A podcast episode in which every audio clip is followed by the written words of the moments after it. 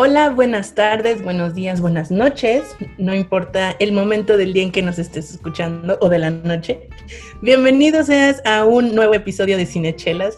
Finalmente, un nuevo episodio de Cinechelas. Después de tanto tiempo. Es un gusto que estés aquí.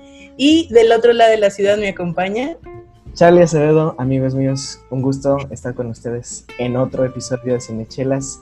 Y qué chela y qué episodio, porque hoy sí nos vamos a poner muy, como Hasta que las muy, chanclas. Ajá, sí, muy bien. No, hasta las chanclas, nadie se está poniendo borracho. A pesar de que pues, ya no es en la noche, que es lo que la gente suele esperar, pero este. eh, más bien nos vamos a poner viscerales, ¿no? El día de hoy traemos Sí. cosas muy turbias, muy ahumadas. Literal. Literal. Literal. Este, vamos a hablar de cine alemán y traemos para eso una chela, híjole, no, no puede haber una chela más ad hoc a lo que vamos a hablar del día de hoy. También traemos ahí un par de noticias y eh, pues bueno, vamos empezando, ¿no, Cari? Bienvenidos a un nuevo episodio de Cinechelas.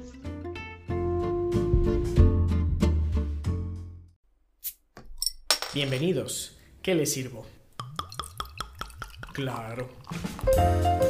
Las cinechelas. Las Cinechelas con Karina Mejía. Y Charlie Acevedo. Aquí hablamos durante una hora Mm, o dos, a veces más. de cine, sus géneros, Directores, actores, la cartelera. las que nos gustan, las que odiamos y por supuesto, De chelas. quédate porque de que hay chela y hay tema, lo hay.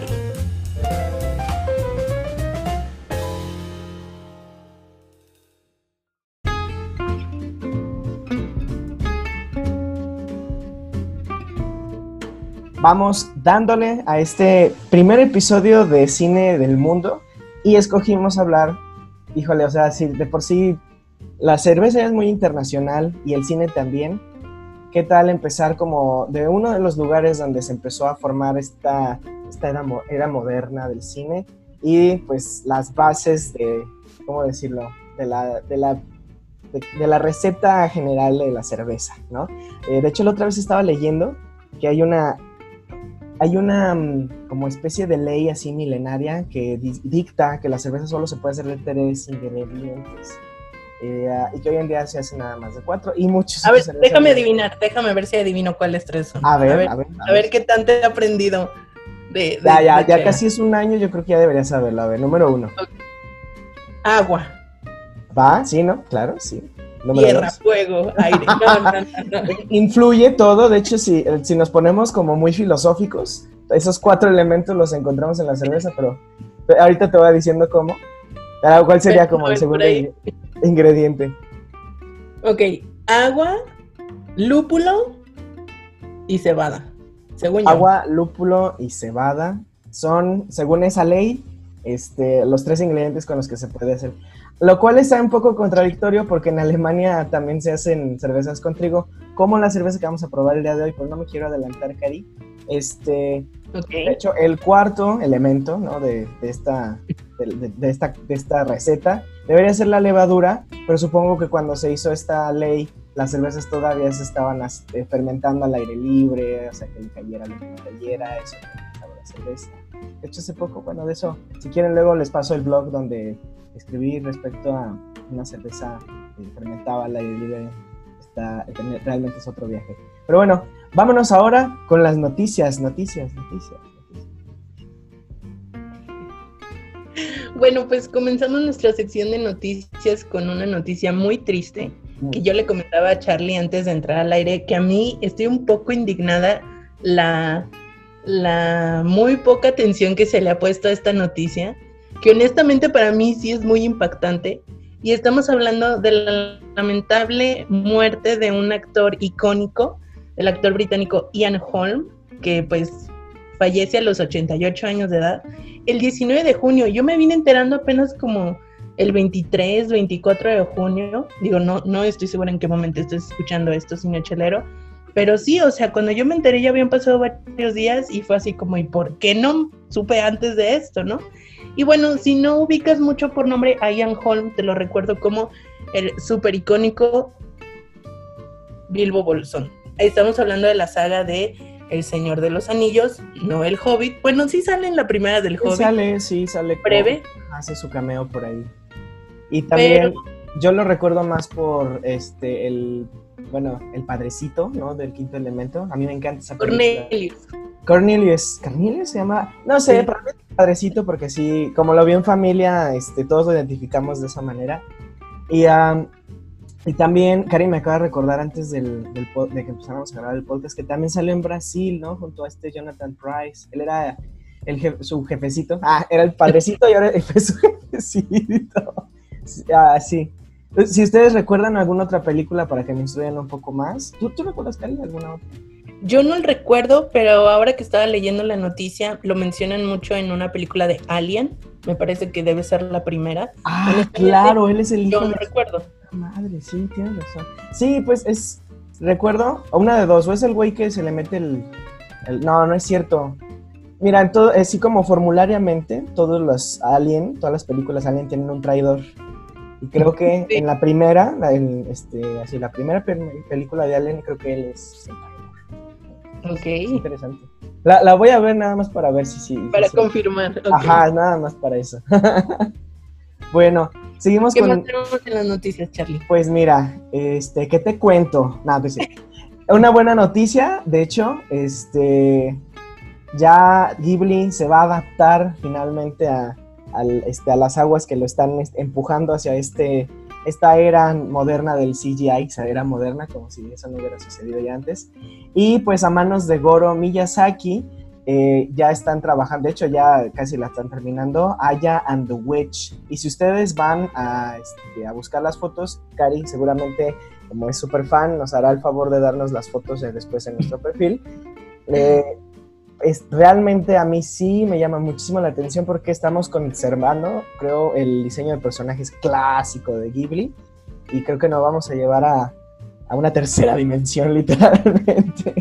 Entonces, ¿sabes Porque algo de la trama? no esté familiarizado con el término CGI, Ajá. se refiere a generación por computadora, es decir, un aspecto tridimensional, tal cual como, como comenta Charlie, eh, completamente ajeno y lejano al estilo tradicional 2D del que estamos acostumbrados en Ghibli. Entonces, es una nueva era para Ghibli. Yo tengo muchas cosas que decir respecto a esto, pero me las voy a reservar hasta que tengamos más información y más, este, así como más. No, no quiero adelantar nada, no quiero No, Eh. Cari, ya, ahorita, este es el foro. ¿Quién sabe si el día de mañana vas a poder dar tu opinión? Este es el momento. Mira, Bueno, lo primero bueno, que bueno. pienso es qué carga tan pesada debe tener Goro como hijo de Hayao Miyazaki, el gran genio del anime japonés, para tener que aventurarse a un estilo completamente nuevo y ajeno a lo que es Ghibli. O sea, neta, Goro está diciendo así como pues el todo por el todo. O soy un completo fracaso o esto va a ser algo nuevo y épico para Ghibli. Y yo siento la presión de Goro, o sea, yo, yo entiendo esa presión que tiene él así como por lograr salir de la sombra de su papá, ¿sabes? O sea, tiene una carga muy pesada y, y el gremio de cineastas espera mucho de él, ¿no? Lo que yo no entiendo de Goro es por qué insiste en seguir haciendo películas. O sea, a mí me ha quedado claro que para él es un proceso de mucho sufrimiento y de mucha confrontación con su papá. Pero bueno, ahí sigue dándole, dándole lucha a eso, ¿no? Mucha guerra. Mm, no sé, yo creo que ha de ser la misma obsesión que tiene su jefe, ¿no? O sea, Puede ser. sí, o sea, a fin de cuentas, este, yo creo que la filosofía de por amor al arte sigue ahí. Yo la neta es que sí tengo, o a lo mejor es malo pues hacer malas expecta- a- altas expectativas, perdón, pero no sé, yo, yo, yo tengo buena vibra con respecto a esa película, no, No sé, siento que sí es un buen salto y un buen paso, yo, yo espero realmente que les vaya súper bien. Pero Yo bueno, lo espero porque sería muy triste que, que no lo fuera. Yo creo que es una situación muy japonesa esta de que el hijo que quiere que su padre esté orgulloso de Ay, él. ya sé, que vamos a traer honor a la familia y ese tipo de Exacto. cosas. No, no, no, no. no. Entonces veamos cómo, cómo se desarrolla esta, esta nueva noticia en el mundo del cine de animación. Y hablando de obsesivos, eh, vamos ahora con la siguiente noticia que sí es, bueno, no es decepcionante ni triste como la primera que acabamos que di- di- dijimos al inicio de esta sección, pero ah, sí es preocupante porque ah, yo tenía planeado, yo no tenía planeado al cine a menos de que sí se estrenara Tenet este, durante este próximo mes. Y ahora, este, el hecho de que ya lo hayan echado hasta agosto, que, creo que ahorita Christopher Nolan ha de estar así como que, ay, ¿por qué no se hace lo que yo quiero? Eh, digo, a su manera, ¿no? Este, haciendo una cara seria, tomando su whisky y vestido de traje en producción. Como siempre. Este, como siempre, no va a estar este, muy frustrado él. Pero sí, así es, amigos. Te- eh, Tenet, que es la siguiente obra maestra, promete ser de Christopher Nolan, se acaba de pasar al 12 de agosto en Estados Unidos y supongo que una semana después a, a nuestro país, aquí en México.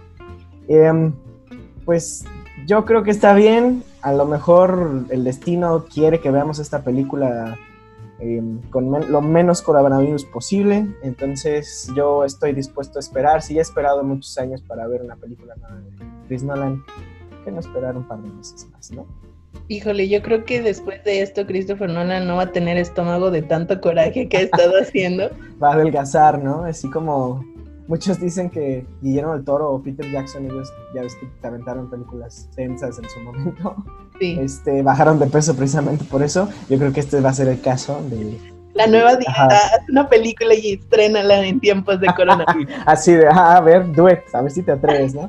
Supongo que también los realizadores de los demás block, bueno, de los blockbusters del año han de estar también así este, sudando la gota fría porque realmente yo creo que si se pasa, o no sé, es que siento que es como un, arma de doble filo, ¿no? O una, una moneda en el aire, ¿no? Su película. Porque, digo, todo está planificado para que una película salga específicamente en un momento para este, esperar cierta, cier- cierta taquilla, ¿no? Cierta, cierto boom en la sociedad, ese tipo de cosas. Y realmente, pues si se van recorriendo las fechas, creo que esos planes son los planes, o sea, lo que generalmente les deja el dinero, pues creo que se están armando. Ojalá, ojalá que todo les, salga- les vaya, les salga bien.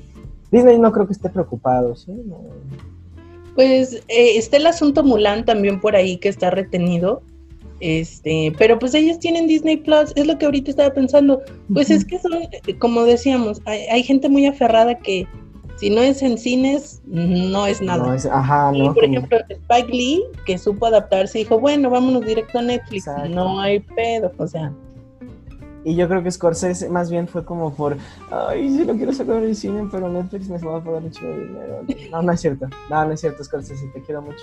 Yo sé que, yo sé que escuchas. por favor, no, este, no banees cinechelas de, tu, de tus seguidores en, Instagram. Que eso se me hace muy raro. De todos los directores que sigo, de los que hemos mencionado en este momento, creo que el único que es realmente activo es Spike Lee. Spike Lee está, o sea, publicando cosas todo el tiempo. Y Guillermo del Toro en su Instagram creo que solo tiene una foto y chingos de seguidores, eso sí, pero. Creo que él es más de Twitter, ¿no? Guillermo- Ajá, exacto, eso sí, eso sí. Y yo no soy nada de Twitter. O sea, la única razón por la que me, me mudé en algún momento a Twitter fue hace un año. La verdad es que como que no le agarré. Animadores, señores. Pero bueno, vámonos a la siguiente parte preciosa de este episodio. A ustedes amigos que me siguieron este fin de semana antes de este, este episodio. Cari se está enterando apenas de esto. Pero ajaja, les, ah, les dejé por ahí un, un reto. Quien adivinara este, la cerveza del día de hoy, les dejé ahí tres pistas. La primera pista, bueno, pues ya la develamos al inicio de este episodio. La segunda es cervecería blanca. La, ellos se hacen llamar la cerveza de trigo de México. Aquí la tenemos. No sé por qué a mí aparece al revés. Ah, es que estamos en llamada amigos, entonces. Ajá, exacto. ¿Sabe? Pero bueno, este, si no lo pueden leer bien, yo les digo que dice la blanca. Y esta etiqueta azul precisamente es mi favorita de todas ellas. Cari ya la tiene servida, pero yo voy a hacerlo apenas. Este, vamos a servirla. ¡Uy! Se cayó tantito. Ah, ya tiene el aroma, amigos. Uy, uy, uy, uy, uy. ¿A ti no se Sí, te tiró cuando la serviste, potente. Sí, sí, sí, totalmente. Empecé a servirla y Ajá. pareció que si una nube enorme de aromas empezó a esparcir por todo el cuarto.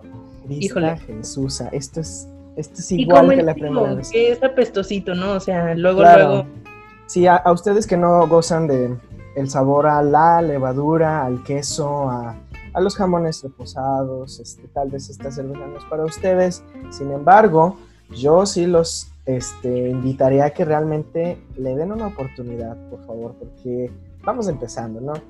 Eh, como ya habíamos dicho, cervecería La Blanca se especializa en cervezas ah, estilos alemanes, hechos principalmente de trigo, ¿no? Entonces, toda su línea está con base en este, de maltas de trigo. Y esta específicamente llamada ahumada eh, pasa por un proceso de fermentación un poquito distinto, más este más complejo para poderle darle este aroma que a mí ya me dio hambre nada más de, de. Y un cuerpo súper turbio, si le alcanzan a echar como un ojo. súper turbio. Ajá. Ah, ah, Jesús. Me, he hecho muy religioso últimamente. Jesús de Veracruz. Este. ese, ese aroma amaderado, como a queso, como a, como a este, carne. mm, es- o sea, es- yo siento que es una comida este, de fin de año. Ajá, en, en mi paladar.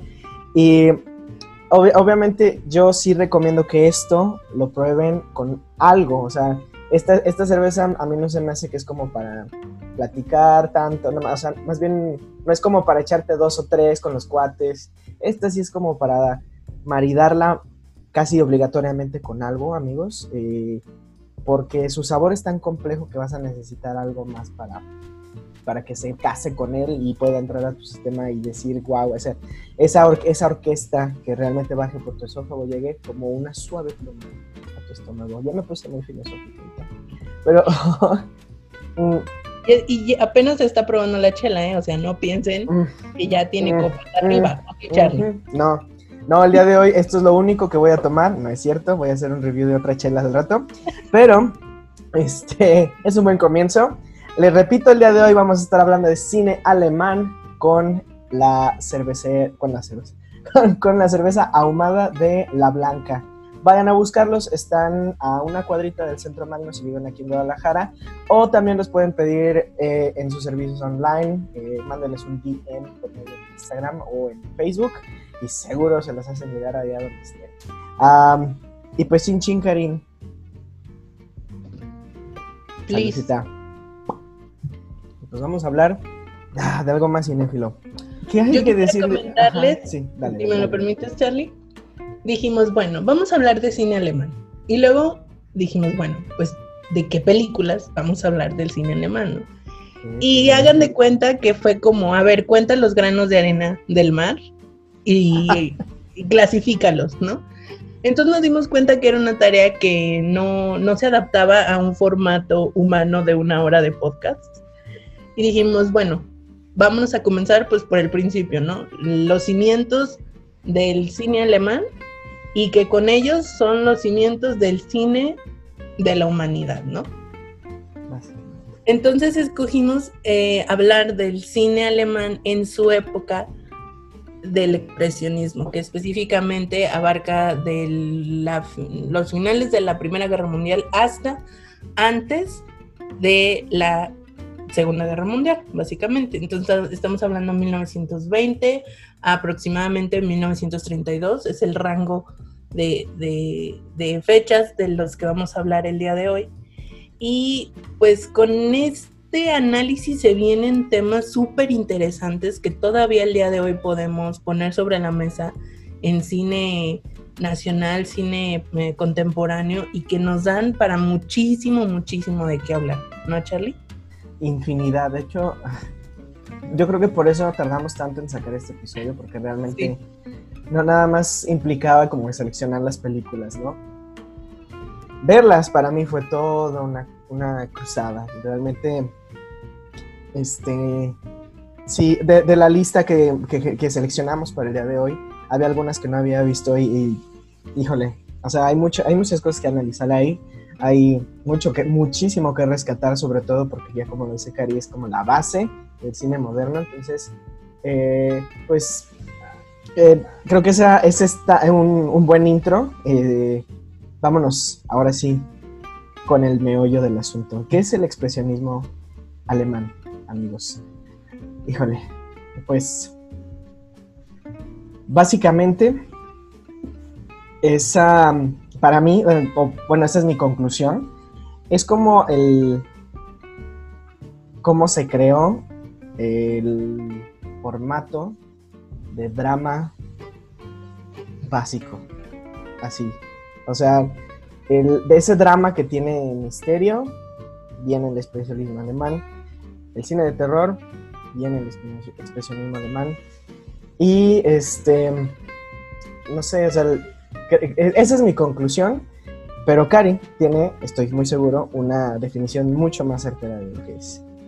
Bueno, mm, hay que regresar unos cuantos años para entender de dónde viene todo esto. El expresionismo como tal, como ustedes conocen, eh, porque estoy segura que lo conocen. Claro. Existe el impresionismo, existen todas estas vanguardias artísticas que no solo ah, se no solo se ejecutan, por, por así decirlo, en un solo tipo de arte, es decir, el expresionismo abarca pues todas las, las formas de, de, arte, la pintura, la música, etcétera, ¿no? en cada arte adquiere como su forma específica de, manifestarse, pero en general el expresionismo surge y muy específicamente hablamos del expresionismo alemán, ya que, como mencionábamos antes, surge después de la Primera Guerra Mundial. Entonces, eh, Alemania, si ustedes retroceden un poquito en la historia, pues no le fue muy bien en la Primera Guerra Mundial. Después no le irá tampoco bien en la Segunda, pero resulta eh, todo el, cine del que vamos a hablar el día de hoy es antes de la Segunda Guerra Mundial. Eso es muy importante que lo tomen en cuenta. O sea, eh, Hitler, el nazismo, etcétera, etcétera, estaba así como que empezando a surgir, pero todo de lo que vamos a hablar el día de hoy es antes de la guerra. O sea, la guerra empieza en 1934, todo el cine es antes de Hitler, ¿no? Antes del nazismo alemán. Entonces, acaba la Primera Guerra Mundial, el pueblo alemán está devastado. O sea, perdieron la guerra, hay una crisis económica importante, el, ánimo de las personas está por los suelos. Entonces empieza a surgir este eh, movimiento, el expresionismo, que empieza así como a hacer una crítica muy fuerte contra este movimiento impresionista, que es el, el anterior, y es una crítica muy fuerte a este positivismo extremo que venía manejando la vanguardia anterior. Entonces, es una, es una vanguardia que nos muestra crisis, que nos muestra desesperación, nos muestra mucha angustia y muy específicamente, repito, de parte de la sociedad alemana, que es la que entra como en este estado como de, bueno, perdimos, hay que empezar como, como a recuperarnos de alguna manera, o, el duelo también, yo siento que es como una expresión de duelo ante, pues, haber perdido una guerra, ¿no? Que, evento histórico tan importante es para, para una sociedad y su identidad, etc. Entonces, a partir de aquí eh, empieza a surgir el expresionismo y como les comentaba antes, en cada arte pues tiene como sus propias características, pero en específico en el cine eh, tiene una serie de características que vamos a ver reflejadas en las películas de las que vamos a hablar. Son algunas muy en específico y personalmente yo quisiera añadir una al final, eh, Charlie, ¿qué, ¿cuáles son las características del expresionismo en el cine? Bueno, una de ellas es la eh, temática fantásticas lejos de la realidad. Este, es decir, lejos, pero ah, yo dudaría de esto, pero digo, de, todos modos tiene que reflejar parte de lo que está sucediendo, ¿no? O sea, eh, sin embargo, sí se pueden como que salir, de, de repente hay algo de magia muy oscura, pero hay magia este, hay un poquito de ocultismo, no, yo creo que bastante de ocultismo. Misticismo. Ajá, misticismo, o sea, eh, y usan eso como una herramienta para poder contar una historia que refleje la realidad, o sea, no está tan lejos, pero, pero sí, esa es, esa es una de esas características. Y otra, Cari. Bueno, aquí comienza, recordemos que estamos en los, así, los primeros pasitos del cine acabamos de dejar atrás las películas de Méliès, este Viaje a la Luna, a los mismísimos hermanos Lumière con sus producciones tipo documental, que literal era solo poner la cámara y pues filmar lo que estaba pasando. Y estos son los primeros intentos del cine por contar una historia a modo de cine moderno. Son los primeros pasitos al cine moderno. Entonces, por primera vez se empiezan a utilizar ángulos extravagantes en las tomas. Es decir, la cámara por primera vez ya no es un lente fijo que solo está filmando lo que pasa. Llega a tomar hasta protagonismo, ¿no? O sea, ya, ya viene, viene a ser como parte de, o sea, te, invita más a ser parte de la historia gracias a, a esos movimientos nuevos de la cámara. Y, la verdad es que sí, hay momentos en que sí se mancharon con la, con la experimentada, pero de repente, de, de, repente te pones a, fuck, o sea, ¿por qué no? Ya no hay este, ángulos tan interesantes como esos, ¿no? tomas tan, pues no complejas, pero como, no sé, como dentro de lo sencillo viene lo extraordinario también a veces. Claro. Y otra característica también es, este, como viene con un arte inquietante, ¿no? Este, tiende a reflejar pesadillas, eh, digo, pesadillas, sí, sí, sí es pesadilla. O sea, tiene que hacer como una escenografía muy, mm, no sé si decir gótica, si eso vendría siendo como, ajá, parte del estilo gráfico, de hecho, ustedes van a encontrar que muchos de los directores de las últimas décadas están inspiradísimos en de esos directores que a nosotros que fuimos adolescentes emo nos gusta mucho Tim Burton. Vamos a encontrar cosas de, este del, del expresionismo alemán en sus películas. El mismo em, Guillermo del Toro también. sí, Guillermo del Toro, o sea, está, está mucho más, como yo creo que él hizo un expresionismo Guillermo del Toro, o sea, ya lo quiero como firmar con él o sea, realmente hay como tanta influencia, eh, e incluso en, las, ah, en, algunas películas de, este, de, superhéroes que son, por ejemplo, en Hellboy yo veo mucho de este tipo de cosas, ¿no? O sea, es un arte que, que es hermoso a la vista, pero de todos modos es como que inquietante, de repente hay algo de grotesco, entonces hay, hay mucho de eso en el expresionismo alemán y que lo llevan a la escenografía. Ajá, todo, al, vestuario, al maquillaje, a, incluso a, su cast, o sea, a la forma de escoger a sus actores para, ajá, o sea, tiene que ser, bueno, ya llegaremos a, M, que es donde tengo un tema más ahí como Wow, bueno, sí, no, no nos no, no, nos adelantemos, pero bueno, una siguiente característica, Cali. Una siguiente característica es que eh, estas películas sumergen al espectador en un mundo frío, oscuro, como ya mencionaba Charlie, gótico, violento, son inquietantes. No por nada el expresionismo alemán es eh, la cuna del género de terror. Y en las películas de las que vamos a hablar vamos a encontrar algunos de los personajes icónicos del terror, de los que miles de películas eh, nacen a partir de, esos personajes misteriosos y terroríficos. Que de hecho es la siguiente característica, ¿no? Precisamente, ¿no? Son, sumergen al... Eh, ah, no, perdón, eso ya lo viste. Son personajes misteriosos y siniestros, ¿no? O sea, nos... De repente está el arquetipo de la sombra, pero llevada a ¿cómo, cómo decirlo? Como llevado a un nivel humano, o sea, la sombra generalmente, por ejemplo, en una película común y corriente como El Señor de los Anillos, que no digo que sea corriente, más común que corriente, este, la sombra que viene siendo Sauron, sí es más bien como la personificación de la maldad en sí, pero en, el, en estas películas más bien eh, el villano no es, o sea, la sombra se vuelve como más humano, o sea, la, la sientes mucho, mucho más real que cualquier otro villano, o sea, eh, es más latente, es más como, sí podría, sí podría ser como algo que realmente me dañe. Entonces, vuelvo a, a esta característica donde tratan de alejarse de la realidad, pero sí, sí conservan un link muy importante. Entonces, bueno, esa es otra.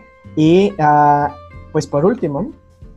Por último, un nuevo recurso que descubren o que desarrolla esta vanguardia es el uso de la iluminación como un recurso narrativo y en específico el uso de las sombras. Ya Charlie nos hablaba de la sombra como arquetipo, pero también está presente como ah, recurso narrativo. Y esto, eh, eh, cuando estaba viendo estas películas y descubría que estos directores fueron los primeros en utilizar la iluminación y las sombras para representar algo o para darte a decir algo, y lo comparaba con las películas de terror que tenemos eh, hoy en día, digo, wow, o sea, de ahí viene, de ahí viene y es una maravilla poder ver cómo ha ido evolucionando ese recurso que el día de hoy sigue presente en nuestras películas. Ya más adelante les hablaré en específico de, de un ejemplo que a mí se me vino a la cabeza y dije,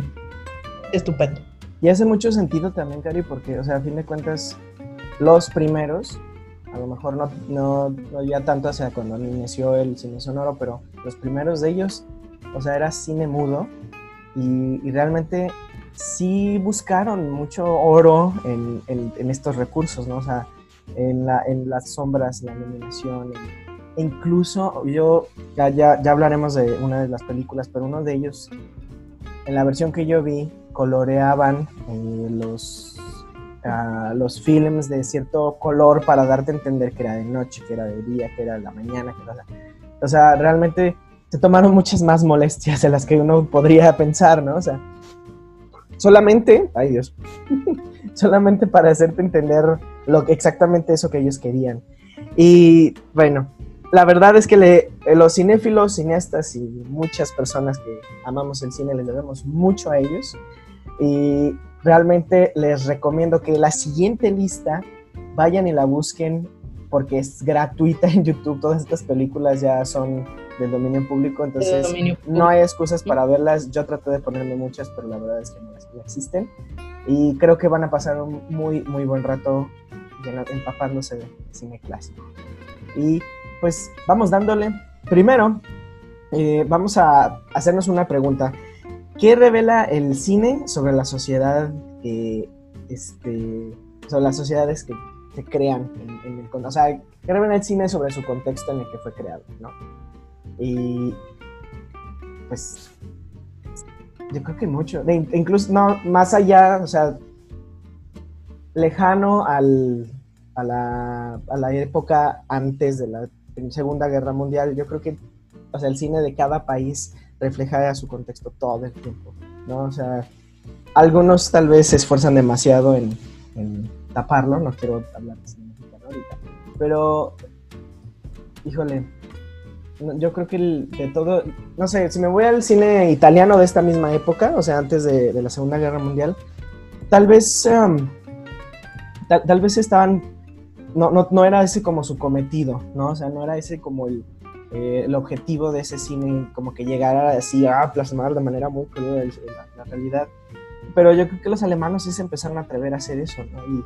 Y, no, no, creo que, que, sea sorpresa que al tratar de ser más realista, o sea, no, no realista, porque esa no es la corriente, pero tratar de ser la crítica a, a las cosas que estaban sucediendo y los estaban orillando hacia la Segunda Guerra Mundial, eh, yo creo que esa no es, la más grande razón por la cual se fueron a Estados Unidos, porque seguramente durante todos esos años no iban a poder, no, seguramente les mataban, o sea, este, porque realmente había, híjole, había mucho, mucho que criticar y seguramente muchos guiones que no se podían producir por esa situación. y mencionas un punto clave, Charlie. Eh, precisamente el expresionismo nace de esta necesidad de, no callarse los sucesos terribles que se vivieron en la Primera Guerra Mundial. Si lo podemos recordar, la Primera Guerra Mundial fue desastrosa en cuanto a pérdidas humanas. Digo, no se había visto hasta ese momento una desastre humanitaria.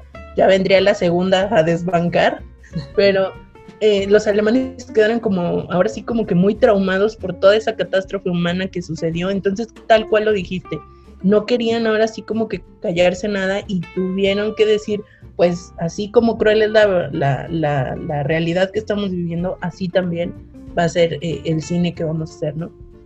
Y bueno, brevemente les queremos compartir ah, eh, esta teoría que viene manejando uno de los críticos más importantes de aquellos días, Siegfried Krakauer, era un crítico de cine que vivía en Alemania y bueno, como ya les hemos comentado en nuestros otros episodios, se viene todo el movimiento nazi y muchos de los grandes eh, cineastas, no solo directores y actores, sino también críticos, deben huir de Alemania para sobrevivir y pues terminan en Estados Unidos. En Estados Unidos este crítico Krakauer pues eh, escribe uno de sus libros más importantes que se llama From Caligari to Hitler y habla de todo el cine alemán, obviamente desde Caligari hasta eh, que llega Hitler al poder, ¿no?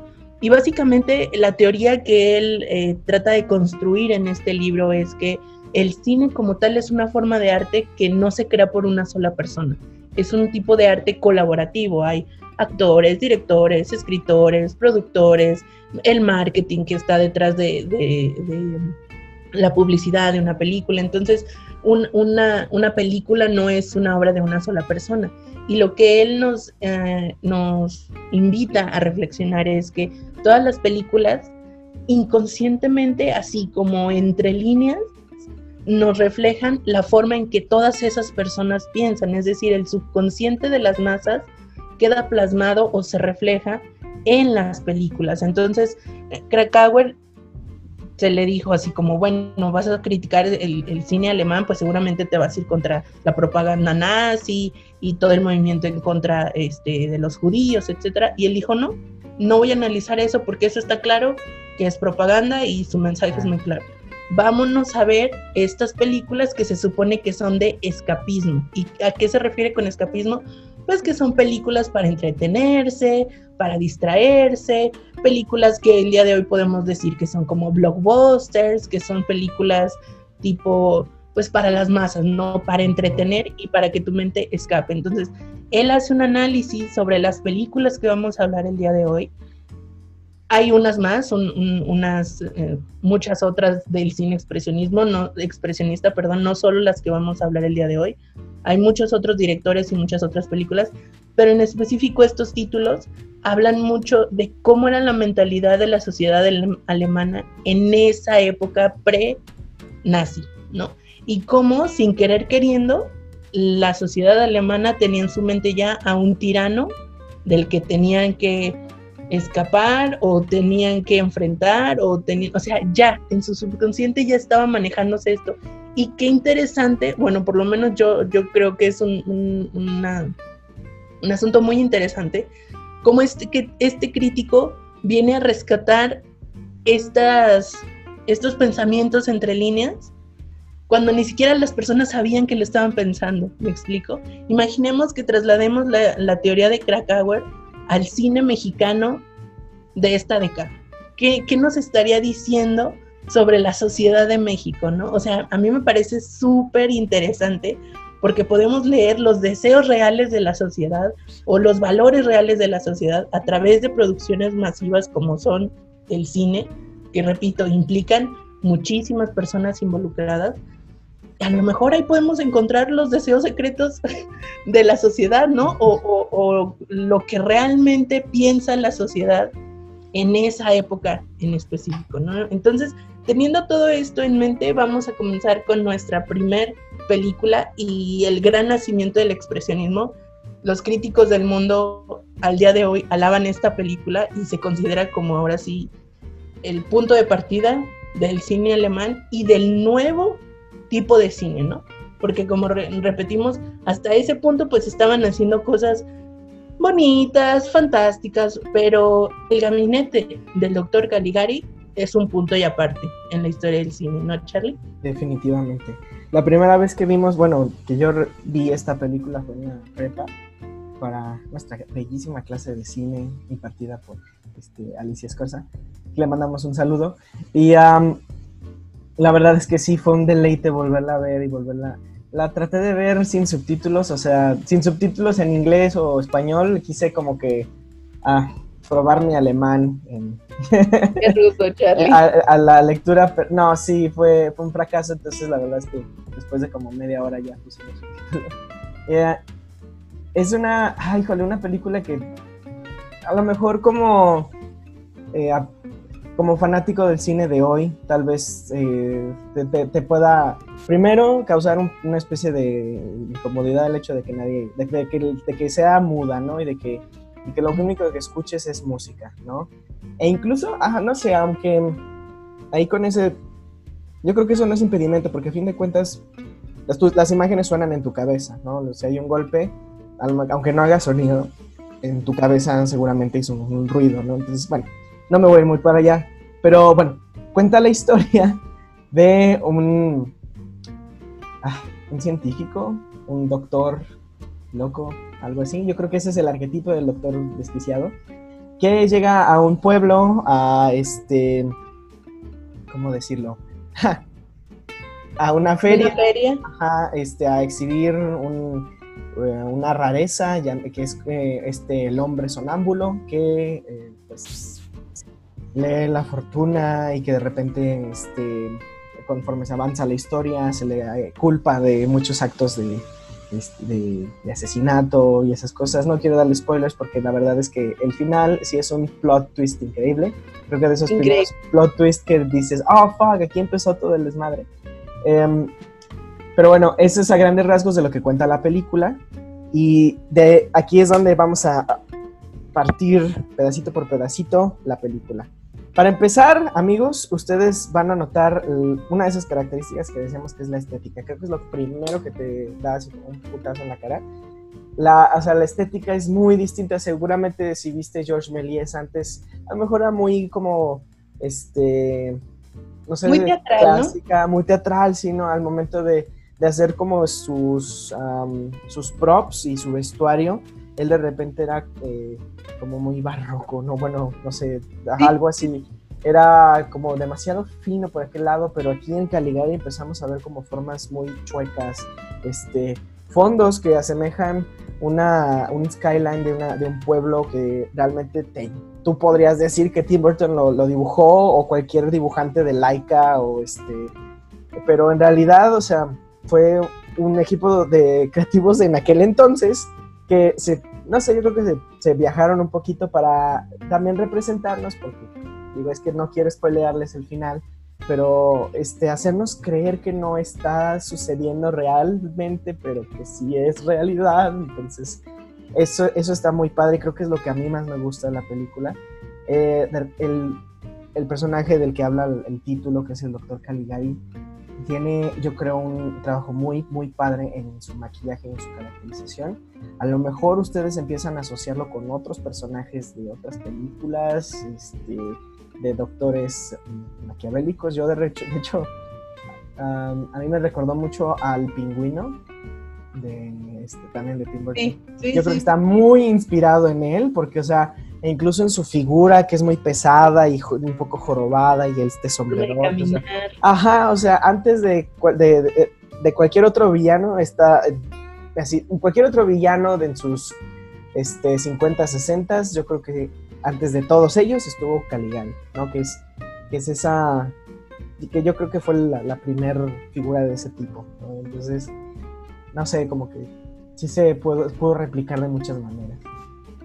Tú, Y que esta película es pionera en muchísimas cosas, ¿no? Lo que ya hablábamos, en la cre- creación de una escenografía de una ciudad completa para la película. O sea, en esta película no se van van a encontrar absolutamente ninguna escenografía cotidiana, que una casa, que un pasadizo, que una montaña, no, absolutamente toda, toda la escenografía fue creada para específicamente esta película con un tipo de arte específico.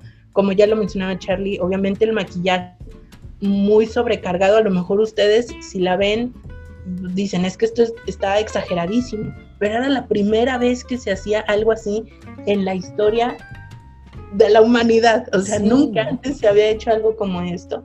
Y todo tiene su porqué, como bien dice Charlie, todo esto es sugestivo, es sugerente, es como para darte a entender que sí, que no, que quién sabe, que puede ser. Entonces, creo que si tú como audiencia el día de hoy ves la película del gabinete del doctor Caligari, que recordemos fue una película del año 1920 dirigida por Robert Vine o Bien, no sé ex- sí exactamente cómo. ven, no Bien, sé, ajá, Robert bien, Bien. sí. A lo mejor, como dice Charlie, sí te vas a tener así como, híjole, un, un, un tope así, porque es un estilo, recordemos, en los inicios del cine, o sea, yo cuando veía esta película me hizo valorar muchísimo el audio, o sea, me hizo valorar muchísimo los movimientos de cámara, me hizo valorar muchísimo los diálogos, porque pues toda esa película no tiene eso, es una película que no tiene, como dice Charlie, es solo música que va acompañando y no hay cortes en la música, o sea, es una música continua, continua, continua, casi casi como una especie de, de acompañamiento pero hasta ahí, ¿no? O sea, nada más para que no esté completamente en silencio. A lo mejor, personalmente, lo que a mí me, puede llegar a chocar un poquito es el estilo de actuación, que ustedes si lo ven el día de hoy, es como súper exagerado y Sí, pero es que también los actores tenían esa consigna, o sea, ese, reto, porque, no, o sea, no tienes audio y solo tienes visuales y de repente audio. Los actores se tenían que tiene que básicamente convertir en la herramienta máxima para hacerte sentir, ¿no? Y yo creo a lo mejor que en ese entonces, dado el mismo contexto de los alemanes, eh, cualquier exageración iba a ser, ay cabrón, pues sí, sí está sufriendo, ay cabrón, pues sí tiene mucho miedo, ¿no? Ay cabrón, sí está muy feliz. O sea, que, que ahorita, ahorita nosotros críticos lo llamaríamos sobreactuar, ¿no? Así como decir, eh, bájale. Exagerado. Pero realmente en ese entonces yo creo que era pues el recurso, ¿no? hay, una escena que es donde, este, ah, no es spoiler, sí es spoiler, ah, donde nuestro personaje principal, este, descubre algo del doctor Caligari, ¿no? Y se le queda viendo y se hace para atrás y de repente, este, como todo sucede en una misma toma, ¿no? Y en, esta, en este consultorio de doctor, ¿no? Que es un triángulo así extraño, está muy padre. Eh, y que de repente se va, o sea, dura como como 30 segundos haciéndose para atrás y así como que ah, asustándose. Si le pusiéramos onomatopeyas cada vez que hace esto, es susto, susto, ah, no, así como, en Batman y Robin, ¿no? Así como, Fíjate, lo acabas de decir y qué buena comparación, es como una novela gráfica. Exacto, exacto. Tal cual, sí, sí, sí. sí, así es. Ahí está, gracias. Frank Miller, tú también ya te metimos aquí, este, Alan Moore ya sabemos de dónde se inspiraron para este cotorreo, no, no lo tienen que ocultar más. Pero bueno, de la tesis vamos a la siguiente en nuestra fabulosa lista. Dejemos al doctor Caligari y vámonos hasta 1922 con, ah, creo que es la, película que más, no quiero decir que sufrí, porque la verdad es que a cierto nivel sí la disfruté bastante, pero ah, la tuve que ver en varios cachos. Estoy hablando del doctor Mabuse, eh, que también tengo un problema ahí con la eh, pronunciación. Según en alemán, todas las sílabas o todas las este, vocales se pronuncian, entonces sería Mabuse. Pero bueno, es el doctor Mabuse del fabuloso Fritz Lang, del cual vamos a estar hablando bastante el día de hoy. y que es la historia de un otro doctor, ¿no? Mm, qué casualidad, que eh, este carnal, en vez de como hipnotizar a una sola persona, se mete con varias personas y como que eh, se mete en sus mentes y ah, empieza a, hacer que ellos cometan eh, ciertos actos, ajá, ciertos actos criminales por, su propia cuenta. Lo llaman, eh, según leí en, algunos lugares, el, gambler, el como el apostador, ¿no? Es una especie de como del diablo que le vendes el alma o que se roba tu alma o por el estilo. Y al momento así que empecé a verle dije, pero yo dije, como una película muda me va a empezar a decir esto, ¿no? Pero realmente, amigos, creo que lo que hizo Fritz Lang como una de sus primeras películas es increíble. O sea, a nivel cinematográfico y de efectos especiales y de fotografía y de actuación, porque yo creo que incluso a mí a lo mejor en Caligari, el doctor que interpretó al doctor Caligari se me hace así como, ok, bien, sí, no, es, ah, es malo. Pero este güey, o sea, yo sí creo que eh, muchos niños que vieron por accidente a lo mejor el doctor Mabuse seguramente tuvieron pesadillas con él, porque su caracterización es mucho más angular y ahora sí hablando como de este, semiótica, los ángulos son incómodos, ¿no? Es así como esa nariz medio... O sea, el maquillaje más bien lo hace, ¿no? ¿no? No es que su nariz y sus orejas sean como puntiagudas, pero el maquillaje nos da ese, o a mí por lo menos me dio esa impresión y todas las distintas caracterizaciones que le hacen al, al doctor está, es- está- ¿qué te digo? Entonces, no, no les voy a mentir, eh, la versión original duraba cuatro horas. Yo, o sea, Fritz Lang queda claro Ajá. que él se va Está a lo loco. Desde el inicio de su carrera. O sea, el cine está en pañales y este señor No, ya no hay restricciones, una vaya. saga de Star Wars. O sea, él Sí. a lo grande, a lo grande. Y, y literal, mejor, bueno, si quieren hacerlo, vayan, háganlo, échense esas cuatro horas. Pero la verdad es que mejor hagan lo que nosotros, o bueno, no sé si tú, Cari, viste la de cuatro horas. Sí, Sí. oh, fuck, no, yo, solo- yo Yo, vi no, la de yo dos. sí vi la, la, la, la corta. La, La de corta. dos horas nada cuatro, más. No, y son dos horas y cacho, o sea, es un, y un buen cacho. Entonces, miren, eh, vayan, véanla, eh, porque, o sea, aprecien lo que está sucediendo y, y véanlo con los ojos del contexto, ¿no? Eh, realmente vale muchísimo la pena. Tú, Cari, ¿qué, qué, qué- qué sentiste? ¿Qué te trajo la película? ¿Qué, qué encontraste?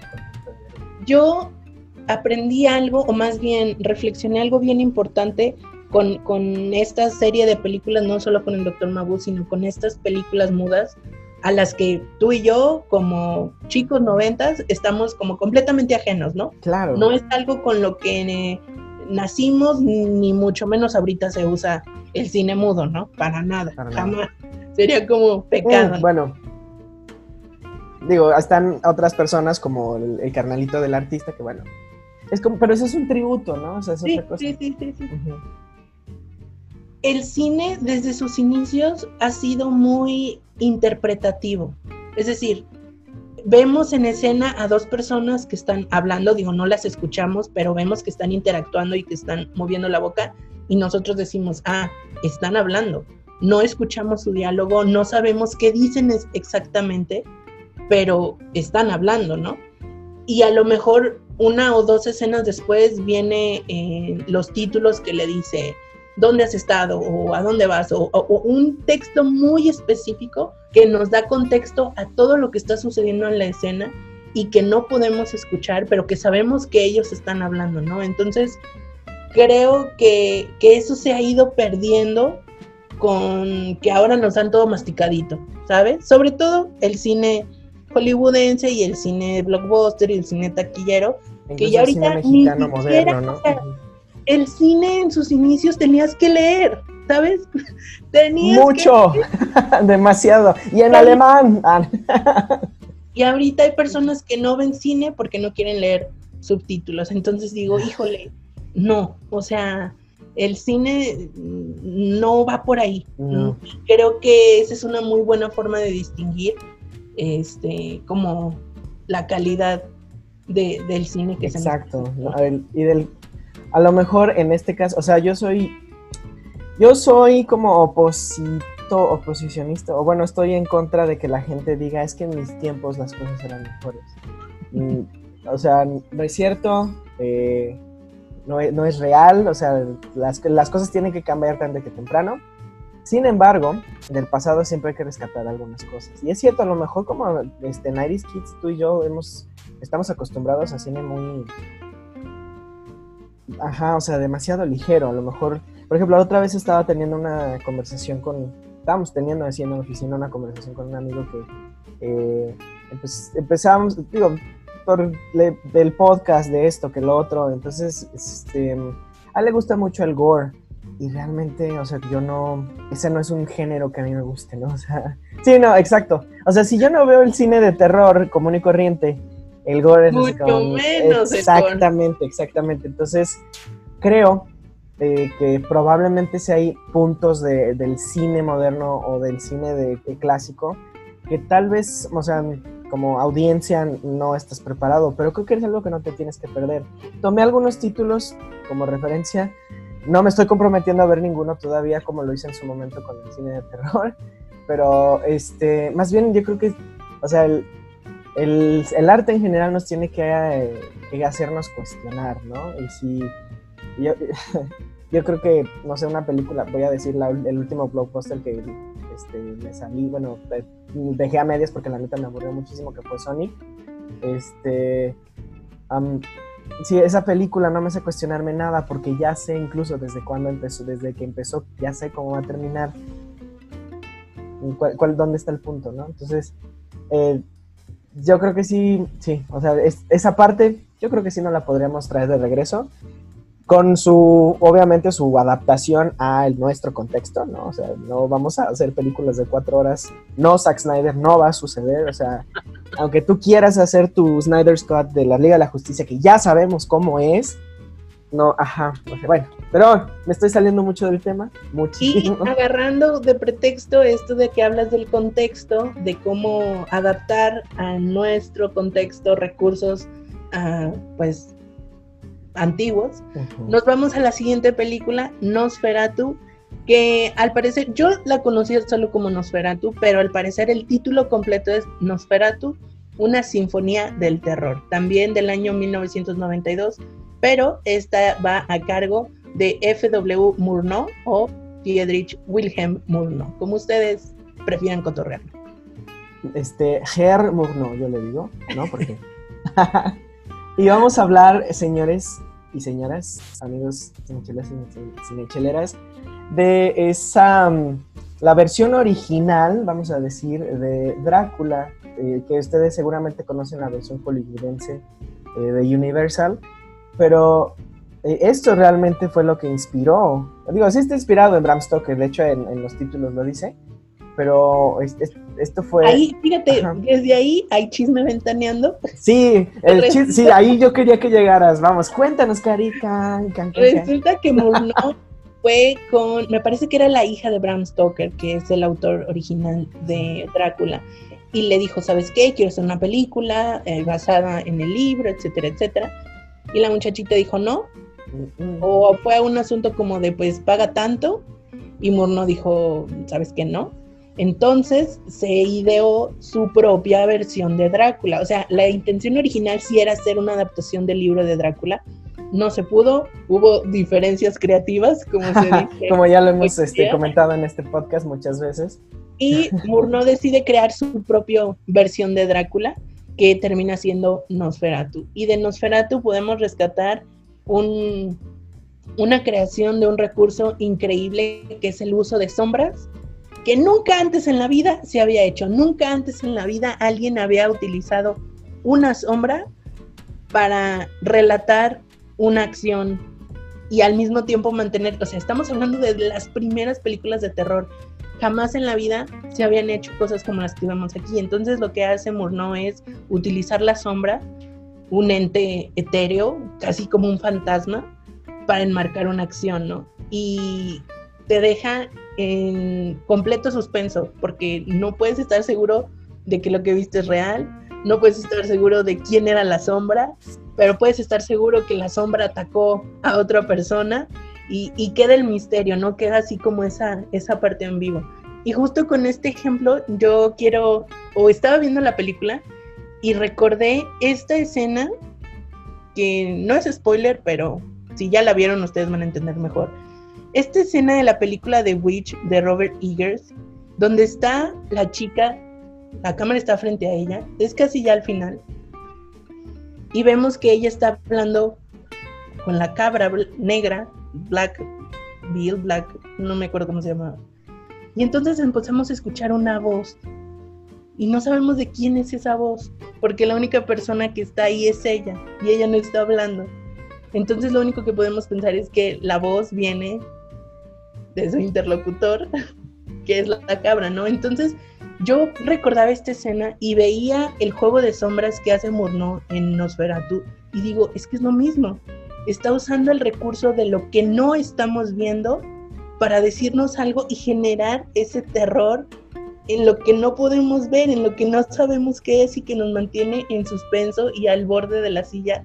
Y digo, wow, o sea, bravo por Murnau por generar este recurso y bravo por Robert Eggers por tomar eso, transformarlo Ajá, y adaptarlo en el cine moderno, ¿no? En cómo el día de hoy, pues con audio ya puede generar algo más, pero es el mismo principio, aterrarnos a través de lo que no podemos ver, de lo que no conocemos, ¿no? A mí se me hace Sí. como genios. Porque a nivel psicológico, digo, en general, el- las personas realmente le temen a lo que no conocen. ¿no? Entonces, este, este, o sea, hay también otros detalles de, de la película que, esta es la película de la que yo les hablaba hace rato que se pintó, no sé si la versión que tú viste, Cari, es, Sí.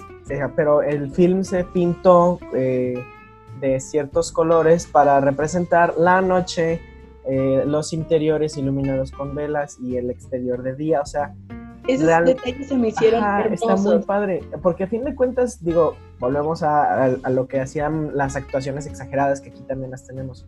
O sea, había tan pocos recursos que esto es lo es lo que de lo que ellos echaban mano, ¿no? O sea, güey, vamos a pintar este kilómetro de, de, este, de cinta de color noche, porque necesito que, que se entienda que es de noche, necesito que se entienda que, es, o sea, son muchas cosas.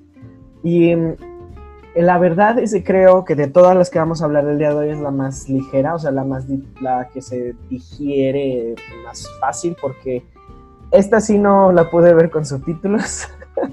Entonces tuve que estar interpretando yo la lengua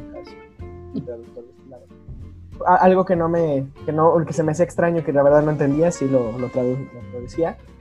Esta no dura cuatro horas, dura como que una hora, una hora y cuarto, Creo que así. como una hora y media más una o hora y media más o menos, o sea, es- es- y por ese lado es muy ligera y no sé, es, este sí es un clasicazo del terror, Eh, incluso, no sé, a lo mejor creo que es el personaje de Orlok, el vampiro, es más, a mí se me hace mucho más icónico este, y atrevido para su época, que incluso la versión de Bela Lugosi de Universal, ¿no? Que es un poquito más elegante y así, y esa.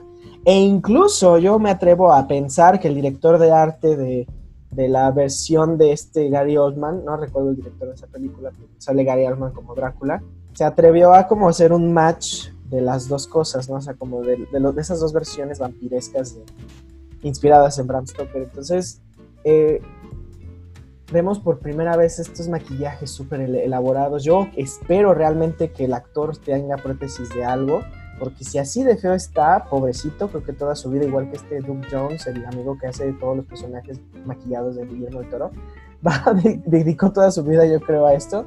Pero incluso cuando como este fanático te das cuenta que los dedos son prótesis, al momento de, ver la película, o sea, de, ver las sombras y de- de ver su actuación tan tiesa, tan así como, como omnipresente y que podría aparecer, desaparecer, está, está increíble, pues, o sea, para la época creo, creo que sí es un avance increíble, igual que en Doctor Mabuse, así como para infiltrarte, eh, como que meterte esa, esa espinita de, de mellito, ¿no? Yo sigo Y- pensando que el Doctor Mabuse es da más miedo, pero bueno. Un dato curioso para todos los amantes de lo vampiresco y de todos los vampiros de la historia.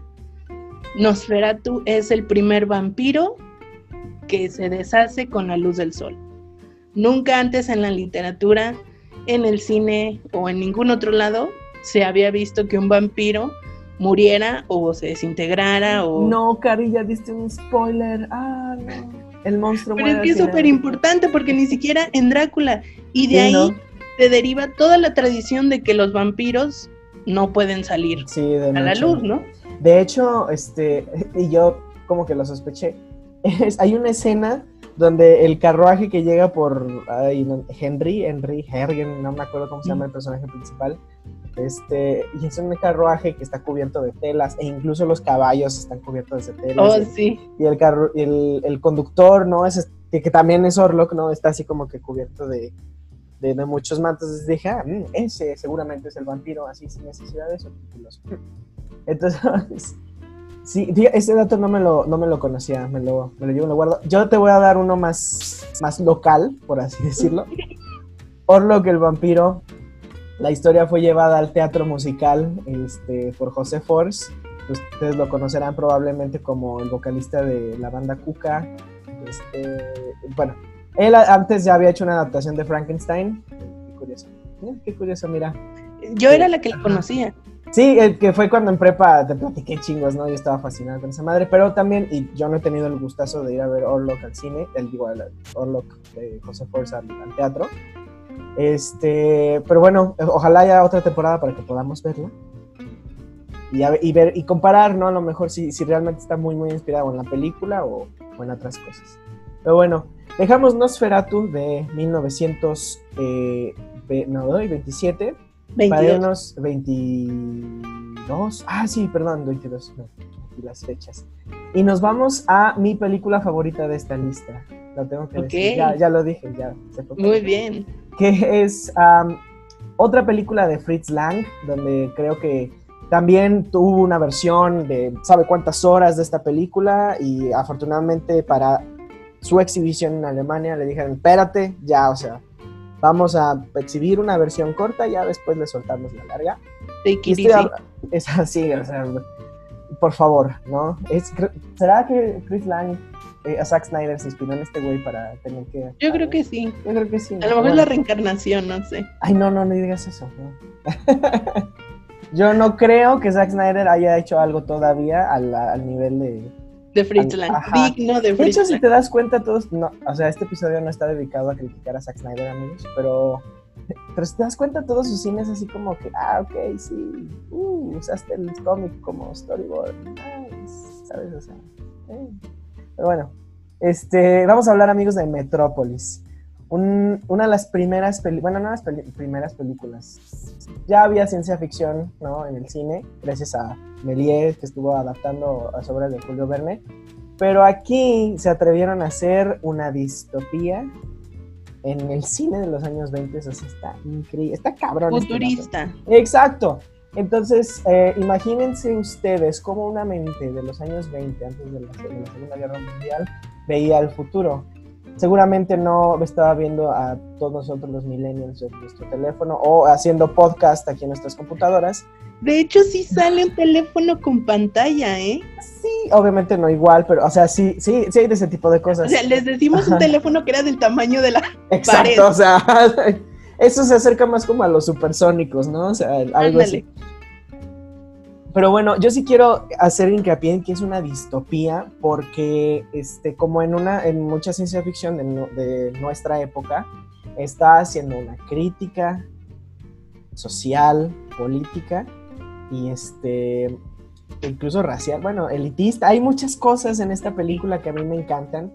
Eh, cuenta la historia de un muchacho blanco menemista, digo bueno, sí, eh, vamos a decir bien posicionado, ¿no? De la alta, de la alta sociedad, que pues eh, en su aburrimiento va y descubre pues que la gente que, que la- de, la, de la sociedad obrera está sufriendo muchísimo y hay una revolución que se está alzando. Es, eso es a grandes rasgos, pasan muchas cosas en las subtramas, que yo realmente creo que todo, todo aquí sí, o sea, no, creo que no hay nada extra que podríamos deshacernos. Este, digo, yo vi la versión corta, no, la verdad no sé qué más cosas agregó Fritz Lang en su versión larga. ¿Tú sí viste la versión larga? No como tal es una versión larga. Hay una historia bien interesante sobre esto. Resulta, como bien tú lo dices, que desde el inicio, desde que se estrenó, ah, se le empezaron a hacer recortes a la versión original. Me parece que la versión original es como de 153 minutos, algo por el estilo. De alguna manera que yo al día de hoy como que no logro entender muy bien, no hay un respaldo completo de la película. O Se sea, han ido recuperando diferentes Maldito trozos. Hitler. No, Metrópolis era la película favorita de Hitler, ¿puedes creerlo? No, Eso no que- sabía. Ay, mira, Sí, eso es lo que a mí me hace todavía así como decir, bueno, es que como alguien no, to- no tomó la precaución de guardar una copia, ¿no? Como si tenemos copias de, por ejemplo, eh, Caligari, que es mucho más antigua todavía. Claro, claro, claro. Pero bueno, Pero no de Metrópolis. Sí, eso está muy extraño. y bueno, no ajá. fue hasta 2008 que encontraron la película preservada con mayor este contenido, por así decirlo, justamente en Buenos Aires. Encontraron la película de ¿Cómo Metrópolis en Buenos Aires. Ajá, 2008. es la versión de Hitler porque se escapó para allá. Porque se escapó para Se Argentina. escapó, dijo, güey, yo tengo la versión más completa, me voy a llevar a Entonces, Oye, yo no qué sabía esto. Yo empecé a ver la película en YouTube, en la versión que vi que era más o menos como de un minuto cuarenta, algo así, que de hecho al día de hoy hay muchos trozos que no se han recuperado y la versión más larga, siempre, siempre busquen una que sea posterior a 2008 porque es la que ya contiene los De hecho- fragmentos perdidos. De hecho, cuando yo la vi por primera vez, y creo que todavía fui a rentarla al videocentro cerca de mi casa, Este, eh, era, era, fue en el 2009, estoy segurísimo que fue en el 2009. Porque dije, "Ah, quiero ver algo de esta, de esta zona. Y porque, bueno, como ya lo he dicho varias veces en este podcast, en ese videocentro tenían uno de cine de arte y ahí había uno de cine clásico, y estaba Fritz Lang y Metrópolis. Entonces, ok, ese es un buen dato para todos nosotros los cinéfilos, gracias, Cari. Eh, sin embargo, ah, bueno, si no quieren hacer un trabajo más duro de, de búsqueda, así más puro, no se preocupen, vayan a YouTube, ahí está sin problemas. Entonces, vamos a hablar ahora de que aquí Fritz Lang sí traía como más presupuesto y se fue en grande a el diseño de producción. Hay, La película más grande nunca hecha. Sí, exacto. Es, es así como la del- en su momento fue así como, como la avatar, porque, o sea, realmente tanto varo invertido, tantas cosas, tantos escenarios hechos así a gran escala, y este, y, y y realmente te lleva a, a una ciudad, o sea, te lo crees mucho. ah, digo, si yo fuera una, un, un chico alemán ¿no? de los 1920 y tantos, yo realmente me metería muchísimo, o sea, sí me lo creería, Claro. de que de repente estas cosas que vuelan, que parecen aviones, pues son coches y este... Y, Y eh, es que es súper chistoso porque está precisamente las escenas donde está la ciudad futurista y los rascacielos enormes y ves los aviones entre los edificios y son aviones versión 1920 pues, o sea, un, este, una nave espacial o no, no, o sea, no, eran como lo más moderno. tiene que tener alas, ¿no? En, en ningún momento se les ocurrió que podría tener una suspensión magnética. Ah. No, no, no, no, no, no, no, claro, claro, claro. Y luego, por ejemplo, está este edificio que creo, creo que el director de arte de la película llama la Torre de Babel. Este, o sea, todo, todo, todo seguramente, amigos, les va a empezar a sonar a dos películas en particular. Una, yo creo que la que más inspiró en él en Metrópolis es Blade Runner. O sea, yo creo, a mí se me hace que Metrópolis solo tiene un poquito más de luz cuando hablamos de dirección de arte y Blade Runner tiene como más neón, ¿no? Entonces, eh, entonces, o sea, volvemos a lo mismo. Estas películas son los papás de, de, ese- de esos De nuevos todo. genios. Exacto, o sea, y hablando en temas de ciencia ficción, aquí también veo mucho Star Wars, ¿no? O sea, de- en- con respecto a al diseño de producción, a este, a esta, a estos rebeldes que se tienen que levantar contra este el, poder. el poder capitalista, ¿no? Porque es- eso también, es que eso también es otro tema, o sea, hablaba también de un contexto de una clase eh, pobre, obrera, que estaba sufriendo y que estaba exigiendo ciertos derechos y que estaban sucediendo muchas cosas, o sea, realmente a mí... a Y mí que viene el elegido, ¿no? Exacto, ajá, no, la profecía. y, o sea, está, está muy cabrón. O sea, realmente yo digo, a ver, George Lucas, ¿qué pedo? ¿No? Primero, el primero a, a Akira Kurosawa y ahora a Chris Lang, o sea, ¿qué, qué está sucediendo? A lo mejor por eso, ¿no? Star Wars está muy bien. No, no es cierto. No hablemos de eso. Claro. Pero bueno, este, ¿quieres mencionar algo más de, de Metrópolis? Bueno, eh, solo como para darle cierre y contexto final y pasar a la siguiente película, Metrópolis eh, fue la película más costosa hasta su momento, tanto así que llevó a la bancarrota a la productora, a la casa productora que la hizo. Metrópolis tomó alrededor de un año eh, en producción por la complejidad de las escenografías y que si ustedes se toman el tiempo de verla, van a reconocer que definitivamente así, para el tiempo, para su época, o sea, armar una película de, de, esa complejidad y de ese nivel de producción, hasta yo creo que lo hicieron muy eficientemente, ¿no? Un año me parece como exacto, exacto. un muy buen tiempo. Porque un año es el promedio ahorita, ¿no? Este, Más y la menos. mayoría de las escenografías son de color verde, ¿no? Entonces, Exacto. Entonces, Fritz Lang viene cargando como este, este, pues esta deuda en donde ya pues tiene que hacer mucho con poco y pues llega la siguiente película, su primer película con audio. Wow, o sea, hijo. es que es un mundo de distancia, un Híjole, mundo de distancia. Las películas de las que hemos hablado hasta ahorita, todas son mudas, todas requieren de un apoyo este, de títulos entre las escenas para entrar en contexto, pero la siguiente película es la primera película de la que ya tiene full uso de audio. Entonces, si puedes llegar a sentirte un poquito extraño con las actuaciones, por lo que ya habíamos hablado antes, porque no, no es un formato del cine al que el día de hoy estemos acostumbrados, la siguiente película nos demuestra que no era un, un, asunto de que la gente fuera rara en ese tiempo y actuara de esa manera, sino que no tenían los recursos para contar las historias que sí querían contar y que hacían su máximo esfuerzo, como lo que ya decíamos, ¿no? Que está la vela y bueno, iluminan de color naranja como para dar a entender que hay una vela. Pero cuando llega el audio al cine, ya no hay barreras. O sea, se acaban todos los impedimentos para contar la historia que quieren contar. Y el genio de Fritz Lang lo hace de una manera que creo que al día de hoy esta película sigue resonando muy fuerte como una de las mejores en la historia, pionera en el uso del audio como recurso narrativo. Hay que tomar en cuenta que, bueno, ya lo habíamos platicado un poquito en el episodio de Soundtracks. La primera película con audio es El cantante de jazz de 1927, pero un dato que yo no sabía es que no toda la película tiene audio, solo ciertas escenas tienen audio, que son específicamente la parte en donde hay canciones y que el protagonista canta, pero el resto de la película es muda. Entonces, esta película M sí es toda sonorizada y bueno, a diferencia de sus contrapartes en Estados Unidos que pues en Estados Unidos dijeron audio musical y empezaron a hacer musicales al por mayor. Ay, como... Fritz Lang hace una cosa maravillosa que es incorporarlo como un ingrediente más para poder entender lo que está pasando. Cuéntanos, Charlie, porque, híjole. Primero vamos a ver de qué trata M, M de Murder.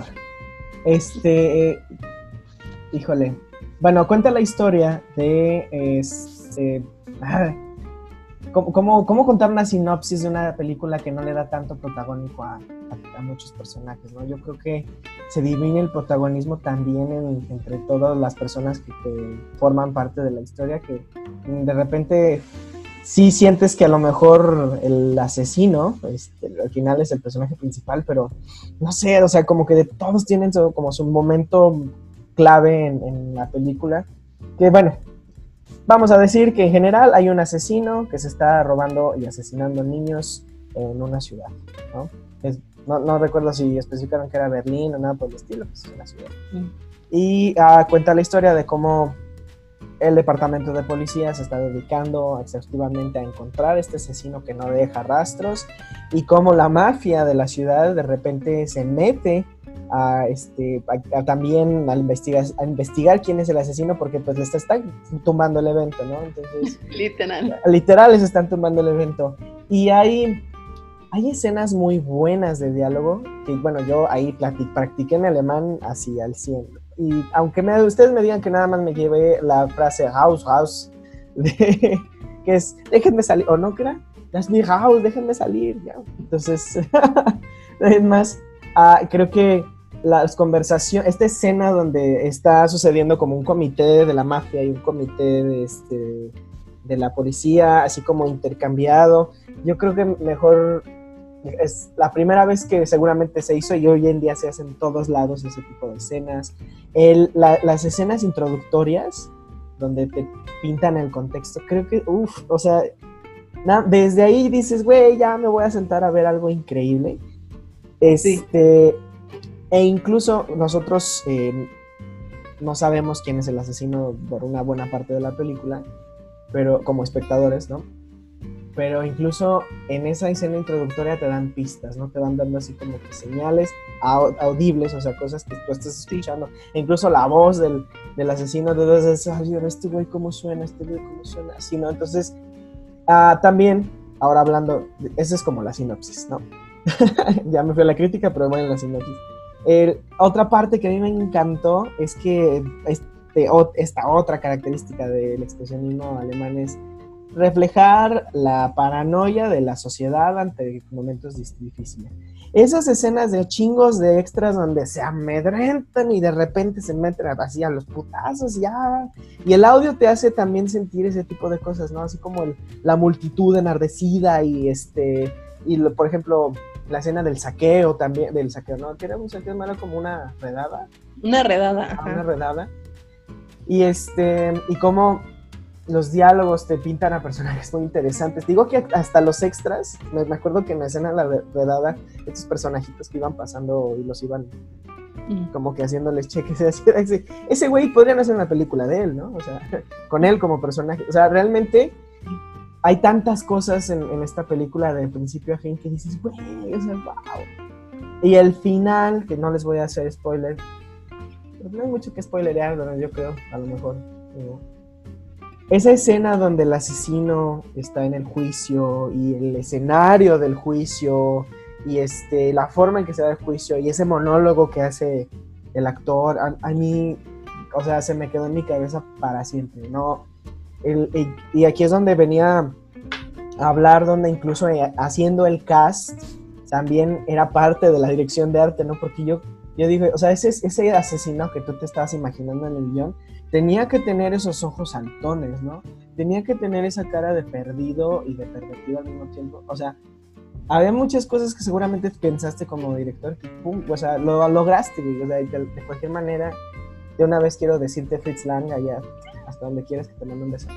Este, a donde, desde donde sea que estés, ¿no? Este, que realmente, o sea, el, o sea, tener una como un tanto cuidado en, en un contexto del tiempo este, muy, muy complejo, está, está muy cabrón. O sea, y realmente que no se tengan como este tipo de cuidados con muchos más recursos en el cine moderno. oh, o sea, Exacto. ¿qué está sucediendo? ¿Qué Sí. está sucediendo? Estoy completamente de acuerdo contigo. Cuando yo empecé a ver esta película, ah, de, de antemano yo sabía que ya iba a tener audio, pero venía con una racha de películas mudas y de repente escuchar diálogos y de repente escuchar el silbido de este protagonista y de repente este, encontrarme Era- con movimientos de cámara.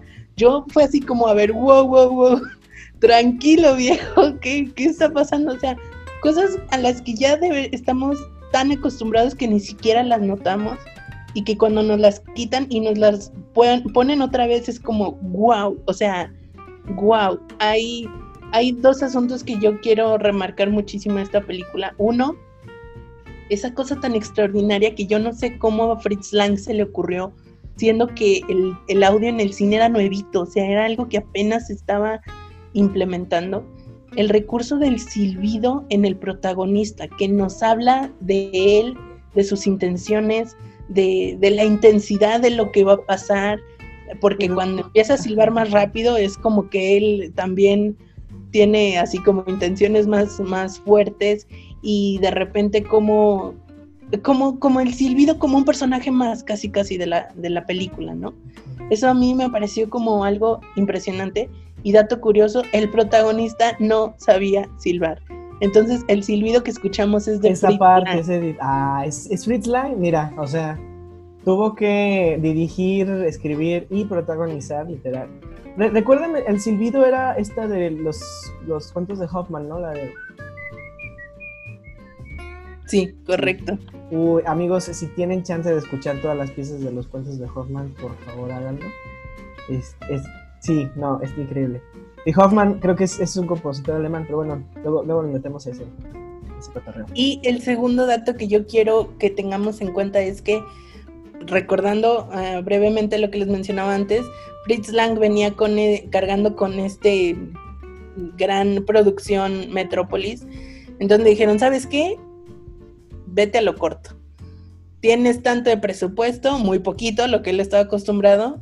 Tienes que trabajar con esto, hazle como puedas. Entonces, viendo sus limitaciones, a diferencia de Metrópolis, que llevó un año de producción M, tan solo se produjo en seis semanas. Entonces, a mí me impresiona mucho. a Fritz Lang como director no había tenido como el tiempo y, y el espacio para, para admirar su obra y digo, wow, yo creo que de los mejores directores de cine que han existido porque se tomó el tiempo de crear las bases del cine moderno que hoy vemos y estamos acostumbrados, ¿no? Qué maravilla. Sin embargo, otro dato curioso de Fritz Lang, dicen que era un súper tirano, así, un señor con el que no te quieres atravesar cuando estés a malas. Eh, hay una escena en esta película M donde pues el protagonista se quiere escapar, entonces una horda de personas van por él y como que medio lo jalan y lo patean en una escalera. Dicen que grabaron tantas veces esta escena que el protagonista ya llegó a un punto en que estaba pidiendo así, Fritz, neta, corta, o sea, ya no puedo. Y la desesperación que vemos en la película es, no es actuado, es real. Es real. el actor que ya no podía más porque ya estaba muy cansado y algo parecido pasó en Metrópolis, en la escena donde se está inundando la ciudad y están los niños, ah, pues el agua estaba helada, o sea, Fritz Lang pidió que estuviera helada para que la cara de terror de los niños fuera real. Entonces, digo... O sea, fue el Stanley Kubrick de su tiempo, ¿no? Sí, sí, sí, sí, sí, exacto. Pero pues sus frutos le dio, no lo justifico, no lo justifico, pero sus resultados... Bueno, no, no tenemos testigos para, para, entrevistar, a que nos digan, mira, la neta es que valió la pena, o la verdad es que estuvo muy culero, no quiero volver a trabajar con Fitlang. Es, mira, que, que todo es como, volvemos a lo de Goro, ¿no? De Goro Miyazaki, sí. todo es por amor al arte. Así es. A mí me encantaría pedirle a nuestra queridísima amiga Afra que analizara desde su perspectiva de criminóloga eh, la película de M, porque sí. me parece que el asesino serial que nos presentan es extraordinario en su construcción como personaje, ¿sabes? Y algo que no habíamos visto en ninguna película antes, ese nivel de complejidad. Vimos monstruos, vimos este otros eh, villanos con un perfil más sencillo, ¿no? Es malo y es malo. Pero en M, el protagonista, híjole, se mete en, en una, un dilema que él no puede controlar, pues, sin spoilers. Sin spoilers, no, no, vamos a irnos más para allá, pero si es un material para tu amigo o amiga que estudies psicología, este, échale una buena mirada, una, es porque realmente es una muy buena película. Estética, cinematográfica, actora, hay muchos, hay muchas cosas que te van a encantar. Ah, y el final queda abierto para que tú seas el juez. Y esa es una también una de las primeras veces que se deja a tu juicio el final, porque literal el final es abierto. Tú decides si es Ash, bueno, si es malo. Ah, no sé. sí, si se condena o no se condena. Que va mucho también en el sentido de, bueno, estamos viendo muchas catástrofes en el mundo. 1931, de cuando SM ya está más cerca de la guerra. De hecho, enti según entiendo, fue justo después que se estrenó M, según leí, que Hitler está, no sé si fue, se, se terminó por elegir como gobernante o eh, se postuló, no recuerdo, pero al, al, o sea, fue como un punto y aparte M en la vida de Alemania. Así como que justo después de eso Hitler ya estaba así como en boca de todos. Entonces, y sabes un detalle que a mí me dio mucho miedo cuando lo vi. Para distinguir al asesino lo marcan con una M. ¿Y qué tan lejos estamos de marcar a alguien con una M, de marcarlo con una estrella? Para decir que es judío. Yo cuando vi esa parte fue como, híjole, Ay, híjole, de aquí lo sacaron, de aquí se inspiraron, no sé, no hay, no, no creo que haya alguien que nos lo pueda asegurar. Ay. Pero fíjense hasta dónde llega el cine y hasta dónde alcanza a repercutir en la sociedad, o sea, eh, qué chido, qué chido y qué padre el día. Digo, no lo que pasó, pero que no, el día que, de no claro, pero que el analizar. cine es ese punto, ¿no? Por ejemplo, unas, unas amigas esta semana me estaban preguntando, ya me estaba pasando por un par de cosas y me dijeron, oye, Carlos, necesito ver una película para, para distraer. Este, no quiero, no, no, quiero que me hagan sentir, o sea, yo solo quiero entretenerme. Y dije, mira, mi ciela, no, no, no existe ese tipo de cine. O sea, seguramente va a haber alguna película que no que, o sea, ah, no le pongas atención y seguro veas y te rías. Pero en general su función es hacernos esto, o sea, hacernos cuestionarnos, hacernos sentir, sí. hacernos vivir, llorar. Ah, y por eso, esa es la razón de muchas cosas en nuestras vidas, esa es la razón de muchas cosas en este podcast. Y desgraciadamente, esa es la razón a cómo hemos llegado al final de este número 33 episodio de Cinechelas. Amigos, espero que realmente se hayan divertido mucho como nosotros. Yo me acabé esta deliciosa chela justo ahí por, yo creo que era Nosferatu, no sé en qué momento fue. Pero Hace rato. quiero- yo sí quiero agradecer a Cervecería Blanca eh, por haber hecho esta cerveza tan interesante. Todas sus otras cervezas son increíbles, vayan y pruébenlas. Eh, tienen una eh, Weizen Beer como, este, más bien como clásica. eh, vayan, es, creo que esa es la siguiente que yo les recomiendo. A lo mejor no la traemos aquí al podcast, tal vez no. pero- Y este, pues muchas gracias. Yo soy Charlie Acevedo. No, yo soy, ya no fui. Yo soy Charlie Acevedo. Eh, muchas gracias. Me pueden encontrar en mis redes sociales como arroba charlichelasblog. Y un gustazo como siempre. Yo fui Karina Mejía, no sé mañana si todavía. Me encuentran en Instagram como arroba Karina Mejía Picie. Y cuéntenos, eh, recomiéndenos películas, háblenos sobre sus experiencias, si han visto películas eh, mudas, eh, eh, si quieren ver estas, si las vieron, qué pensaron. Todo, todo lo recibimos con mucho cariño en nuestras redes sociales, arroba cinechelas en Instagram y Facebook. Y pues quédense con nosotros porque de que hay chela y hay tema, Lo hay. Hasta luego. bye bye. Te congelaste de verdad, ¿eh? Te quedaste así. Deja terminar de grabar esto. Oye, duró